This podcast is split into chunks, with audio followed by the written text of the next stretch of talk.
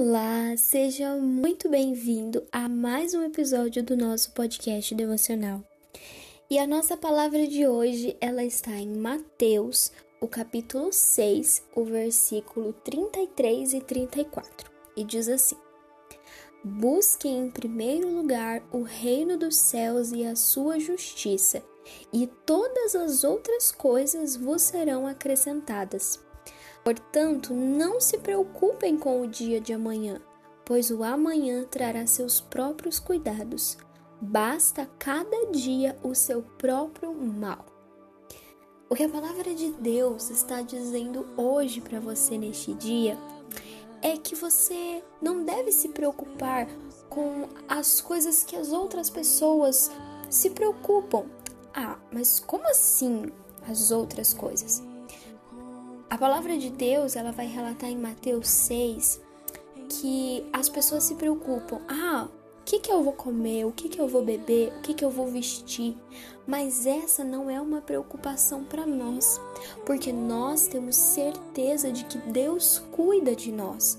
Deus cuida do que nós vamos beber, do que nós vamos comer, do que nós vamos vestir. Deus cuida de tudo isso. O que nós temos que buscar é o reino dos céus em primeiro lugar.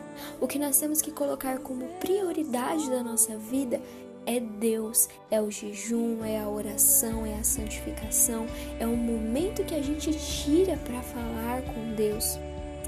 Isso tem que vir em primeiro lugar na sua vida. E ele continua falando no versículo 34 que você não deve se preocupar com amanhã, para cada dia basta o seu próprio mal. Mas o que isso quer dizer? Isso quer dizer que o problema de amanhã ele vai ser resolvido amanhã.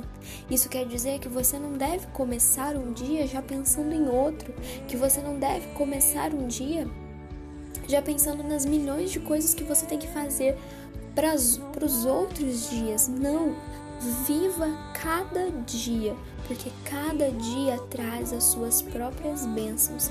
Cada dia traz o seu próprio mal e nós resolvemos o mal a cada dia. Então, que você tenha hoje, que você possa lutar o mal de hoje e vencer, porque Cristo nos faz mais do que vencedores. E não se preocupe com o amanhã, com o depois, deixe que cada dia trará suas próprias lutas e suas próprias vitórias. Amém? Não se esqueça, a Bíblia diz que em Cristo nós somos mais do que vencedores. Então, não importa a luta que você esteja passando, você já é vencedor. Receba essa palavra em nome de Jesus. Que você tenha um esplêndido, abençoado e lindo dia em nome de Jesus.